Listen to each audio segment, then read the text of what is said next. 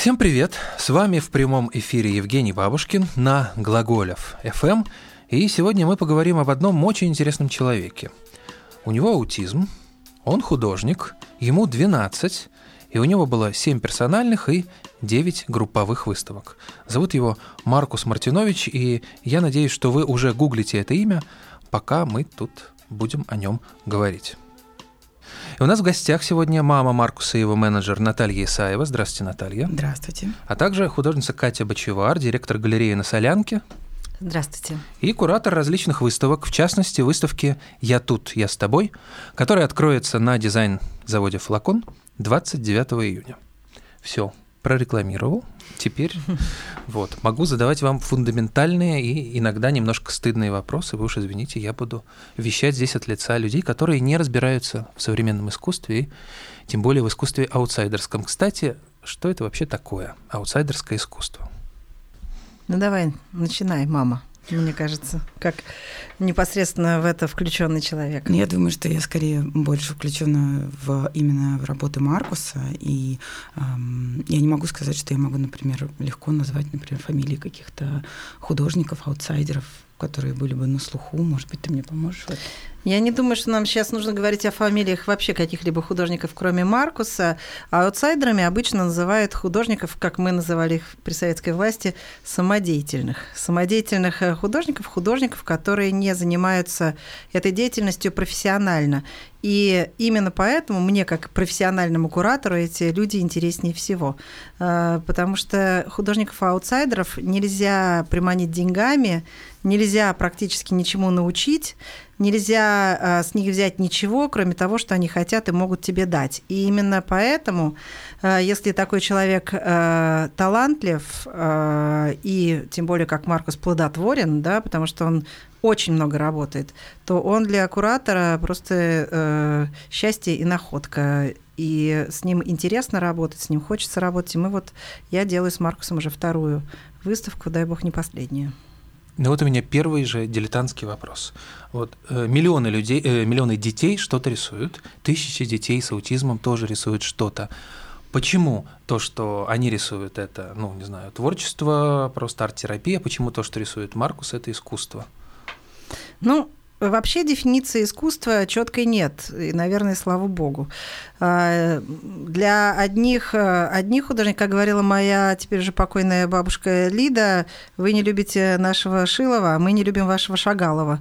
Знаете, это такое дело, а, кому, кому Шагалов, а кому и Шилов. Вот, поэтому нет никакой четкой дефиниции. Я э, позволяю себе просто э, говорить, что я чувствую искусство. Да? Я, когда я вижу то, что я вижу, я чувствую, что это искусство. А, Маркус, э, кроме того, что он работает э, много, он работает во всех практически жанрах, по крайней мере, мне известных. Он занимается и живописью, он делает графику потрясающую, включая книги, так называемые зины, такой формат от слова магазин. По-русски это был бы, наверное, нал, от слова журнал, потому что это самодельные Э, э, книги самодельные, журналы, э, фотография, инсталляции, саунд-арт, видео-арт.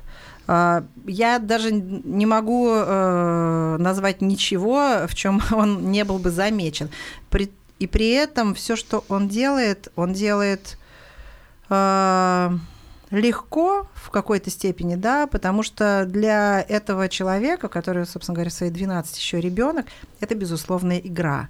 А, и поэтому профессиональным художником, наверное, его нельзя назвать, но я не знаю ни одного художника э, профессионального, который был бы так э, плодотворен, и немного тех, кто был бы так талантлив. Недавно на выставке, которую мы открывали на Граунд Ходынке, на выставке Маркуса, ко мне подошел очень известный профессиональный художник и спросил меня, Катя, почему мы так не можем? А это живописец и известный. Я говорю, знаешь, говорю, потому что, наверное, у нас есть другие средства, чтобы себя выразить, а у этого человека есть э, искусство, и это язык, на котором он говорит, и поэтому это такое сильное высказывание, которое, как мне кажется, понятно абсолютно всем. Если существуют э, какие-то виды искусства или произведения, по поводу которых э, люди ломают голову, то то, что делает Маркус, э, безусловно, и абсолютно для всех, сразу становится ясно, что это искусство. Если вы придете на выставку, я думаю, для вас этот вопрос будет раз и навсегда решен.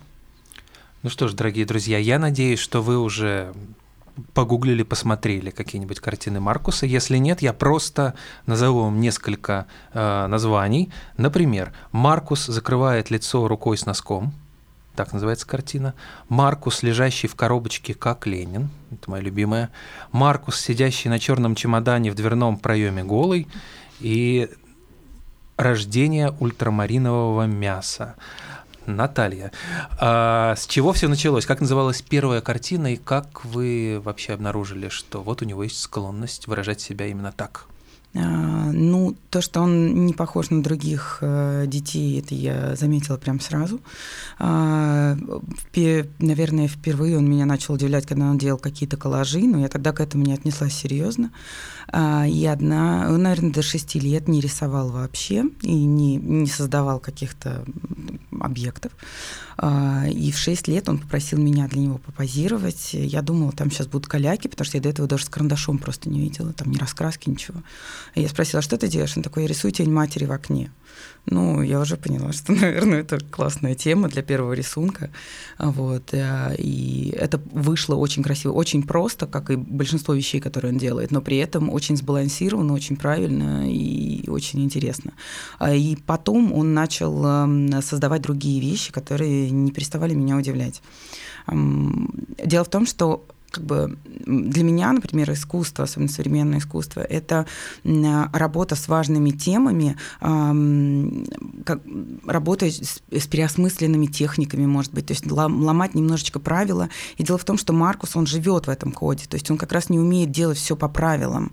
А, и поэтому все эти вещи, которые у него получаются, они такие интересные, но при этом простые, и каким-то образом они про нас, про всех. То есть мне кажется, это очень классная его способность. То есть он, грубо говоря, прирожденный художник. Да, я не знаю. А, Катя, встречали ли вы художника не прирожденного, а любого, а, который был бы абсолютно лишен тщеславия, которому было бы все равно, что думает о его работах? А, нет, я думаю, что я таких не встречала. Я, я не знаю, правда, наверное, Наташа сможет ответить на этот вопрос, как Маркус относится к тому, э, нравится его работы или не нравится. Как ты думаешь, ему все равно ему или не все равно? Абсолютно все равно. Ему все равно. Вот, видите, это еще один плюс в сторону аутсайдеров. А, я думаю, что нет. Кроме Маркуса, я не знаю ни одного художника. Э, ну хорошо, настало время для первого вопроса от наших радиослушателей. Кстати, если вы прямо сейчас хотите задать какой-то вопрос, пишите мне в Телеграм Ебабушкин, я постараюсь озвучить его в прямом эфире, если он ну, без мата. Пожалуйста, пишите. Итак, вопрос. А, так, так, так, так, так. А, насколько хорошо продаются картины Маркуса? Очень по делу вопрос сразу в лоб. Мы не очень э, сильно заморачиваемся на тему коммерциализации, хотя уже стоит, наверное. Есть одна галерея, которая его представляет, это лондонская галерея «Газели Артхаус». В следующем году у него там будет персональная выставка а, в целом э, за, всю, за, за весь период э, нашей выставочной деятельности Маркушиных работ, я думаю, было продано около 30. Вот. Но я такая, не знаю, я как бабушка его работ, и не хочется их отпускать из дома. но я думаю на это, потому что искусство должно жить не только в студии, но где-то в домах других людей, поэтому мы сейчас думаем о том, чтобы начать больше продавать. Отлично. Вопрос второй, э, Тут не менее прекрасный. Почему столько сложных слов в описании выставки? Двоеточие. Цитата. Я так понимаю, что это к вам скорее, Катя. Mm-hmm. Размышляя о безграничности, Маркус решил реализовать свои идеи через тотальную инсталляцию.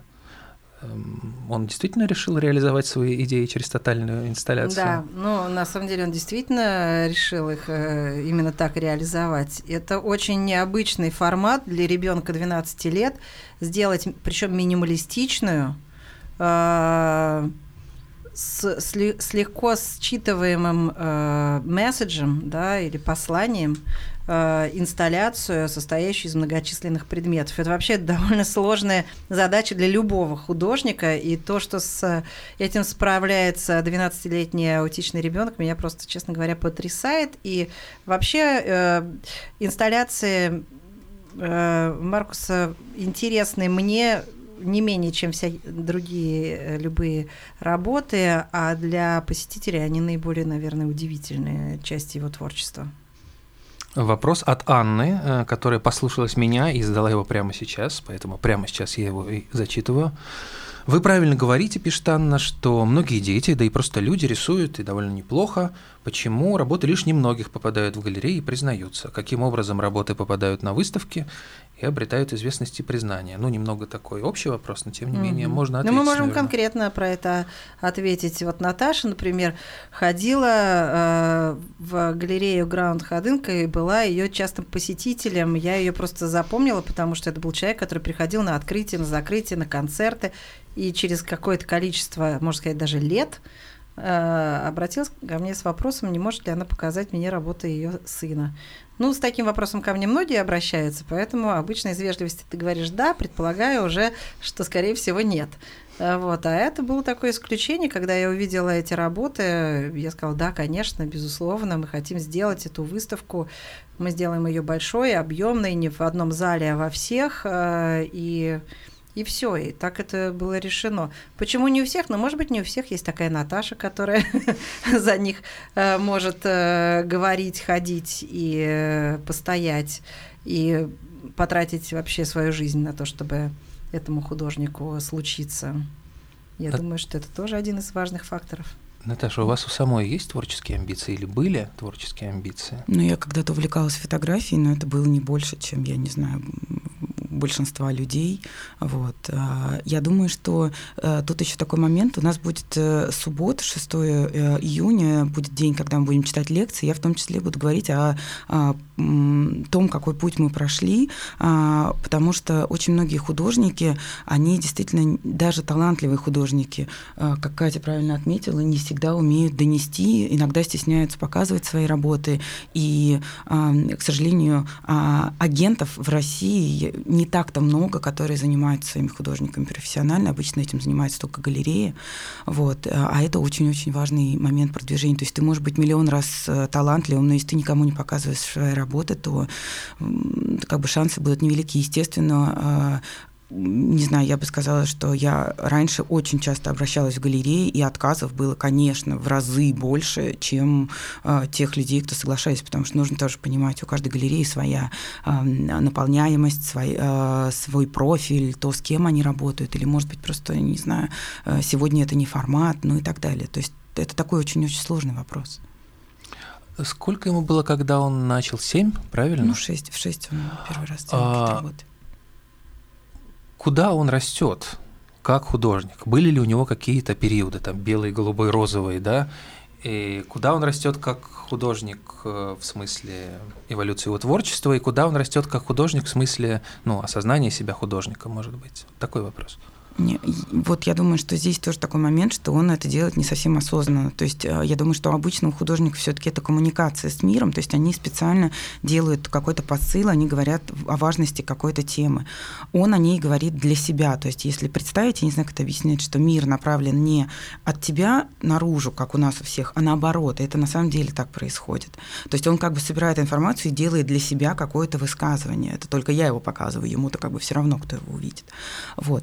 А по поводу периодов, э, у нас периоды нашей жизни, поскольку Маркус у него не только аутизм, но и тяжелая эпилепсия, они у нас связаны с тяжелыми препаратами, которые он принимает, и иногда у него, например, не работают руки, и тогда он действительно делает гораздо больше видеоарт, саунд-арт, то есть то, где ему нет необходимости быть аккуратным и делать там, не знаю, э, какие-то мелкие детали. Вот. Но так, я не знаю, он экспериментирует, он ищет, он открывает для себя новое, и я не знаю, он, как только он скачивает какую-то новую программу в App Store там, или где-то, то он начинает долго с ней работать. Ему интересно, когда он открыл для себя GarageBand, то у нас появилось огромное количество а, саунд-арта, но весь саунд-арт я нашла исключительно в корзине. То есть он создает и удаляет, создает и удаляет. То есть он просто не знает, как чистить корзину, поэтому у меня был корзина, у меня был доступ к этому. Ну, то есть я бы не могла сказать, что точно есть какие-то периоды, которые бы я смогла разграничить. Но сейчас вот у нас период ковров. Сейчас он очень хорошо работает с коврами, для себя открыл. Э, это классное, классное поле для творчества. Расскажите про ковры, потому что для России ковер это особенный, конечно, объект. Конечно, поэтому он и заметил-то ковер на фотографиях, когда понял, что, оказывается, на старых фотографиях все на фоне ковра. Вот, нам это был первый раз, когда мы поняли, что надо купить ковер домой. Просто а, Маркус, ввиду своих особенностей, и как бы мы это видим и в комнате «Я тут, я с тобой», например, и во многих других работах, он очень любит повторения, а, потому что повторения, они э, во всем повторяющемся ты чувствуешь себя безопасным. Тебе не нужно подстраиваться под новые реалии, под какие-то изменения. А ковер это идеальный паттерн, это повторяющиеся классные изображения. И что сделал Маркус со своими первыми коврами? Он загрузил из интернета изображения ковров а, и лишил их основного языка, их цвета в фотошопе. То есть он их сделал черно-белыми и а, попросил меня их распечатать. Вот. Мы их распечатали сначала на бумаге, и он на них начал наносить свои цветные надписи. То есть он как бы лишил его основного языка и добавил туда свои фразы. Вот. Э, позже спросил, можно ли его по-настоящему сделать как ковер. Оказывается, что ковры печатают. Вот. И это таким образом у нас появились наши первые ковры. Ну, то есть вот он использует такой паттерн вместе со своей работой с текстом. А с текстом он работает очень много. И тут, наверное, какое-то идеальное сочетание паттерна и фраз. Слушайте, так он, получается, сделал то, о чем я всегда мечтал, потому что мне всегда хотелось ковер, меня отталкивала их э, ворвиглазность некоторые. Понятно, что настоящие ковры не такие, но вот, слушайте, это очень круто. А, вопрос от Ильи. А, спасибо, Илья. Как Маркус придумывает темы для рисунков? Для рисунков, окей. Например, Маркус в образе Манфреда Вернера. Вернера. Um, это одна из, один из моментов. В общем, если это живопись, и там изображен человек, то там может быть всего два человека. Это может быть или э, Маркус сам в образе других людей, либо это может быть, э, э, либо это мама. Вот, всего два человека могут туда попасть. То есть, например, если Маркусу очень нравится э, Катя Бочевар, то он приходит, делает себе светлые волосы, надевает черную, я не знаю, там кофту, фотографируется и делает Маркуса в роли Кати Бочевар. То есть только таким образом Катя пройдет через этот фильтр, может попасть на его холст. А, и Манфред Бернер тоже это человек, который ему понравился, и это был какой-то, я не знаю, медбрат в больнице, а, и Маркус перевоплотился в этот образ и сделал такой автопортрет. Слушайте, ну это совершенно потрясающе. Я так у тебя вообще это потрясающий художник, о чем мы вам здесь и пытаемся сказать. Ну хорошо, кажется, убедили. А, это вопрос уже не от Ильи, а от меня. Очень часто шекспировская тематика в названиях. Ромео Джульетта, Офелия. Кто ему читает Шекспира и почему ему Шекспир так запал? Растет в интеллигентной семье. Ну, э, да, он интересуется очень многим, у него действительно огромный багаж знаний, и э, несмотря на то, что он не может завязать шнурки, он может назвать, не знаю, название реки на каждую букву алфавита. Вот. Э, да, и он интересуется всем, и в том числе, конечно, мы знакомим его с Шекспиром в том числе. Ну, конечно, не в оригинале, это все сложно, но основные базовые какие-то истории он знает. ему это интересно. И плюс э, эм, все-таки он достаточно образован в плане искусства. То есть Офелия, я думаю, что и Офелия, и Ромео и Джульетта это, скорее всего, был какая-то отсылка к прерафаэлитам. Я могу предположить, потому что он их достаточно хорошо знает, и там часто появляются эти сюжеты. Я думаю, что здесь больше с этим связано, чем с историей как таковой. Ну, то есть он, э, по крайней мере, как э, зритель вписан в, в традицию изобразительного искусства, он знает историю искусства. Да, да, да. Он себя как-то соотносит с кем-то, он пытается подражать кому-то. Я думаю, что это вне, вне категорий, которыми он мыслит. Угу. А искусство, точнее, вот предшественники, он ощущает этих людей как предшественников? Или это просто еще одна часть мира, интересная, такая же, как реки по алфавиту? Я не могу ответить mm-hmm. на этот вопрос. То есть он для Я меня думаю, тоже для загадка. него же нет художественных задач. Это просто его язык поговорить с самим собой. В этом-то и весь интерес этого художника. Он не делает это, потому что его научили, потому что он э, видит себя продолжением каких-то других художников, как почти все художники, да, на меня там повлияли, э, повлияло то и это. Он же так себя не чувствует, он сам с собой разговаривает. Сам с собой разговаривает, как ребенок, вот он играет в кубики и сам себе что-то там под нос бормочет и складывает кубики так или иначе. Просто у него под рукой не кубики, например, а холст э, и акрил или еще какие-то предметы. И он этот разговор, почему он э, столь плодовит? Потому что он этот разговор ведет нон-стоп. Он все время это делает, постоянно, вообще. То есть, если он не ест, не пьет, не гуляет и, э, не знаю, там... Не смотрит мультики. Не смотрит мультики, он, он создает искусство. Он его создает, э, как говорят, как дышит, да? Mm-hmm. Он его создает просто. Просто потому что это его жизнь, и он ее так живет. Вот и все. Да, он не умеет играть в настольные игры, он не умеет играть в ролевые игры, там, не знаю, там он не может играть в полицейских там, или еще что-то. Ну то, да, или гонять футбол там, да, с детьми да. во дворе или еще что-нибудь в этом духе. Поэтому он занимается искусством исключительно с утра до вечера. Но он переодевается в Катю Бочевар. Это гораздо более ну, интересно, да, чем в полицейского. Такие, да, да, у него такие игры, которые... То есть мы а, недавно это в семье обсуждали, то, что а, он а, в жизни, если вы будете с ним разговаривать эмоционально, он, ну, как бы, я не знаю, как если бы ему 4 года. А, но при этом в своих, э, в своих каких-то работах он выглядит, как будто бы он философ какой-то. Это вообще невозможно поверить, это что этому человеку 12 лет. Вы увидите его живопись, и вы не поверите, что этому человеку 12 лет. Это зрелый художник. Э, и вот к вашему вопросу. И мы с вами можем найти э, предшественников этой живописи среди известных нам художников. Мы с вами, потому что мы скажем, о да, ну конечно, мы в этом видим то, и мы в этом видим это, а он этого не видит. Он делает э, это абсолютно по наитию. Но из-за того, что все люди созданы все-таки по одному образу и подобию, и у нас у всех примерно одинаковый рассол химический в организме, да, вот, то, естественно, то, что он выдает, имеет какое-то э, химическое, химических предшественников, да, просто как человеческий материал.